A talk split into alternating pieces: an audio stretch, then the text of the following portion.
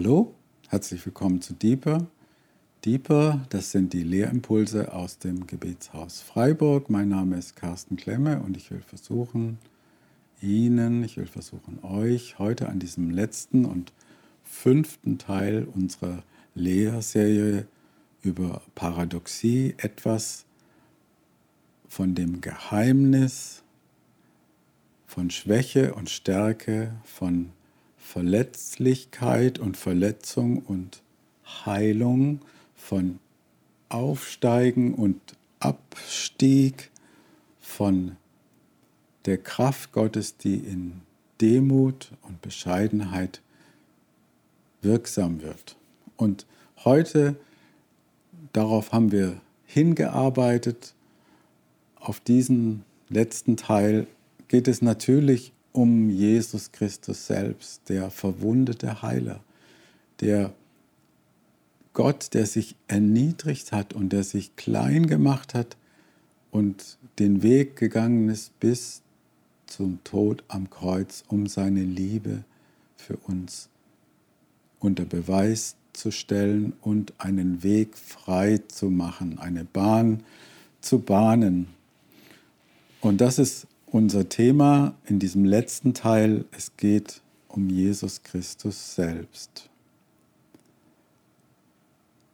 Und von Frère Roger stammt der Satz, Christus gibt unseren Wunden und unseren Verletzungen sein Gesicht.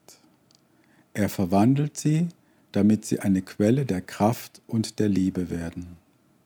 Besser kann man es nicht sagen. Deswegen, ich wiederhole nochmal, Christus gibt unseren Wunden und unserer, unseren Verletzungen sein Gesicht. Er verwandelt sie, damit sie eine Quelle der Kraft und der Liebe werden. Gott, der Vater, hat in Jesus Christus ein Gesicht bekommen. Ja, das kennen wir alle, diesen bekannten Vers. Er, der das Wort ist, wurde ein Mensch von Fleisch und Blut und lebte unter uns. Das ist Evangelium. Das Wort wurde Fleisch. Das war jetzt die neue Genfer Übersetzung. Johannes 1, Vers 14. Er lebte unter uns. Natürlich können wir viel über die Person Jesu spekulieren. Wie war er? Was bedeutet es, Gott und Mensch zugleich zu sein? Das ist auch ein großes Geheimnis und Paradoxon. Inwieweit war er schwach wie wir? Wie souverän war Jesus? Hatte er es überhaupt nötig zu beten? Johannes 4, Vers 6. Es war um die Mittagszeit, müde von der Reise, hatte sich Jesus an den Brunnen gesetzt. Johannes 4, Vers 6. Jesus kannte also Schwäche. Er schwebte nicht einen halben Meter über dem Boden. Der Hebräerbrief stellt uns Christus als Hohenpriester vor, der mitfühlen kann. Hebräer 5. Als Christus hier auf der Erde war, ein Mensch von Fleisch und Blut, hat er mit lautem Schreien und unter Tränen gebetet und zu dem gefleht, der ihn aus der Gewalt des Todes befreien konnte. Und weil er sich seinem Willen in Ehrfurcht unterstellte, wurde sein Gebet erhöht, erhört, erhöht. Allerdings blieb es selbst ihm, dem Sohn Gottes, nicht erspart, durch Leiden zu lernen, was es bedeutet, gehorsam zu sein. Doch jetzt, wo er durch sein Leiden vollkommen gemacht ist, kann er die retten, die ihm gehorsam sind. Ihm verdanken sie alle ihr ewiges Heil. Hebräer 5, Verse 7 bis 8, neue Genfer Übersetzung. Mit anderen Worten, um ein mitfühlender Mittler und Stellvertreter zu werden, musste Jesus die Schwachheit des Menschseins bis zum bitteren Ende, bis zum Tod durchleben. Da die Gottheit aber zugleich in ihrer ganzen Fülle in ihm wohnte, er also nie gesündigt hatte, konnte der Tod ihn nicht festhalten. Als Christen glauben wir an die Auferstehung Jesu. Und selbst in der Offenbarung des Johannes finden wir eine faszinierende Beschreibung des Auferstandenen. Uns wird nicht nur der Löwe von Juda, sondern ein Lamm vorgestellt. Johannes, Offenbarung, Johannes äh, Kapitel 5, Verse 6 bis 10, wieder neue Genfer Übersetzung. Nun sah ich in der Mitte, da wo der Thron war, ein Lamm stehen. Ein Lamm. Stell dir mal ein Lamm vor und dann dies, diese, diese unfasslich gigantische himmlische Ort und da steht ein Lamm ein kleines Lamm, umgeben von den vier lebendigen Wesen und den Ältesten. Es sah aus wie ein Opfertier, das geschlachtet worden ist, und hatte sieben Hörner und sieben Augen. Das Lamm trat vor den hin, der auf dem Thron saß, um das Buch in Empfang zu nehmen, das er in seiner rechten Hand hielt. Als er das Buch entgegengenommen hatte, warfen sich die vier lebendigen Wesen und die 24 Ältesten vor ihm nieder. Jeder von den Ältesten hatte eine Harfe. Außerdem hatten sie goldene, mit Räucherwerk gefüllte Schalen. Das sind Bilder auf Gebet und Anbetung. Nun sangen die vier lebendigen Wesen und die Ältesten ein neues Lied. Und es lautete, würdig bist du, das Buch entgegenzunehmen und seine Siegel zu öffnen. Das kann nicht jeder. Und das kann nur jemand, der diese, die Wahrheit, die hinter dieser Paradoxie steht, bis zu ihrer letzten Konsequenz durchlitten und durchlebt hat. Und dann heißt es ja auch, denn du hast dich als Schlachtopfer töten lassen und hast mit deinem Blut Menschen aus allen Stämmen und Völkern für Gott freigekauft. Menschen aller Sprachen und Kulturen. Du hast sie zu Mitherrschern gemacht, zu Priestern für unseren Gott und sie werden einmal die Erde regieren. In der Mitte des himmlischen Geschehens ist ein Lamm. Ein Lamm als Opfertier steht in der Mitte dieses Bildes. Johannes der Täufer sagt schon ganz am Anfang, als Jesus öffentlich auftritt das erste Mal, siehe das Lamm Gottes, das hinwegnimmt die Sünde der Welt. Johannes 1, Vers 29.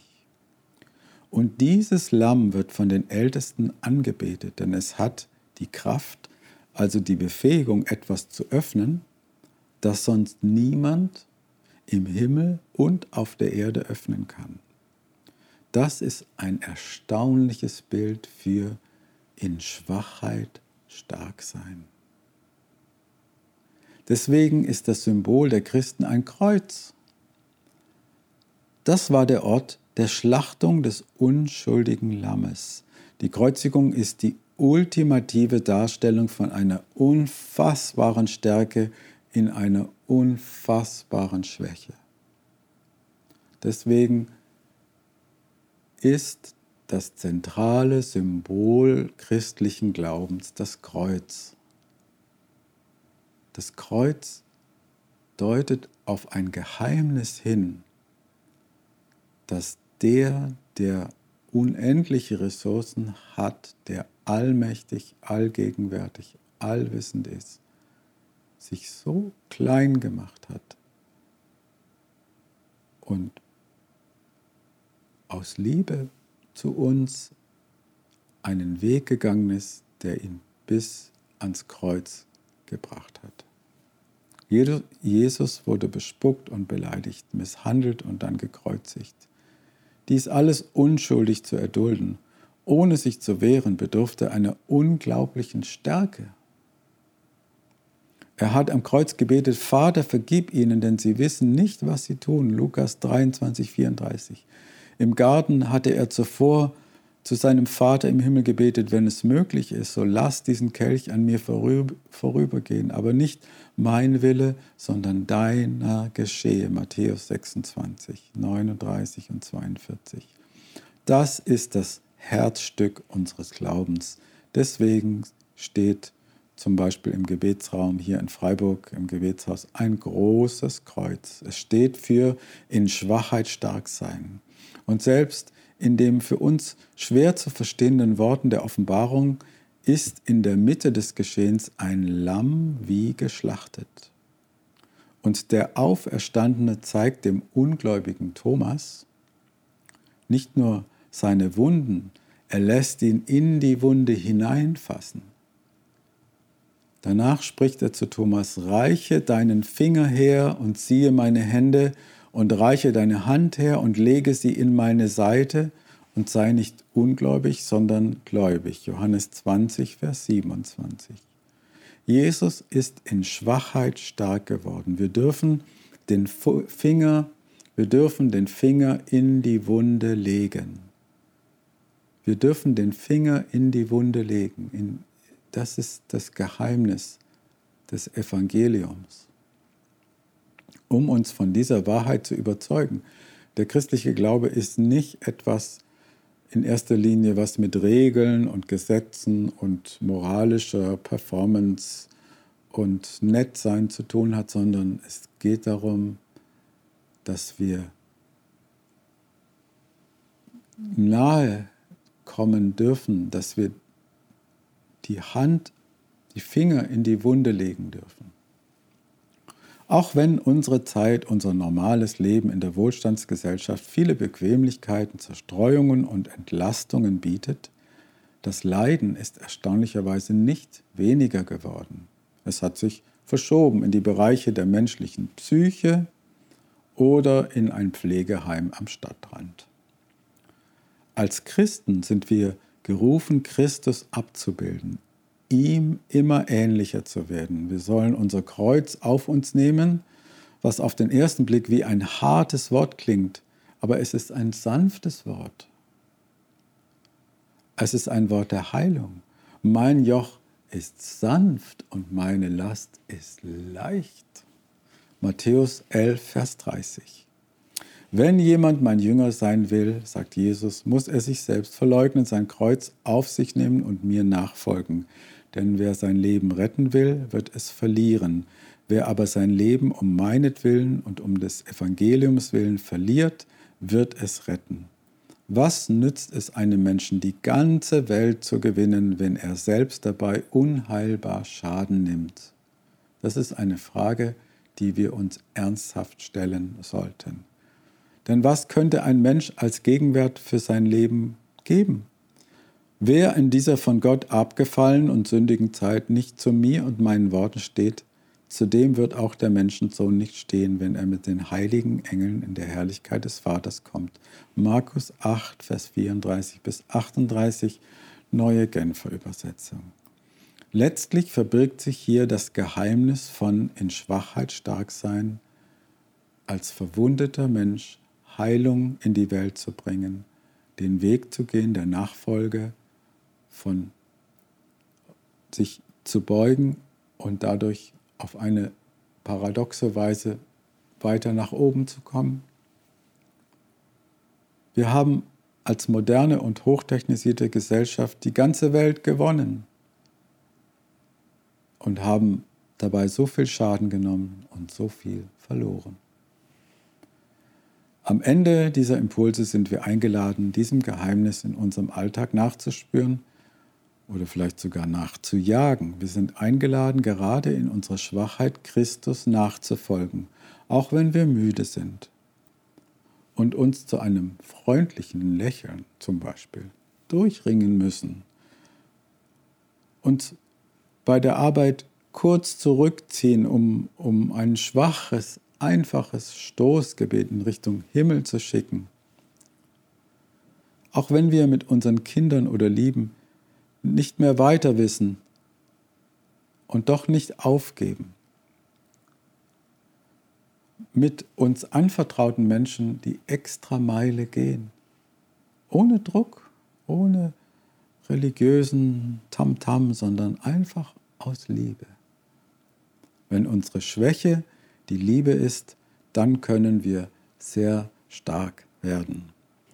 Diesen Satz haben wir am Anfang der Impulse gehört. Jesus ist aus Liebe zu uns schwach geworden und in diese Welt hineingeboren, in einen armseligen Stall und in keinen Palast.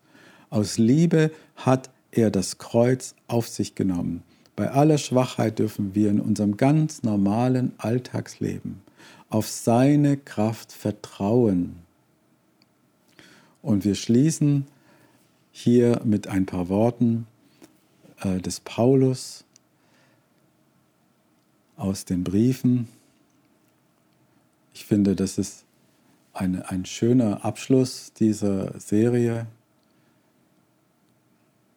weil Paulus bringt es einfach wunderbar auf den Punkt und deswegen bedanke ich mich jetzt schon fürs Zuschauen und Zuhören und möchte die letzten Worte Paulus geben, sozusagen.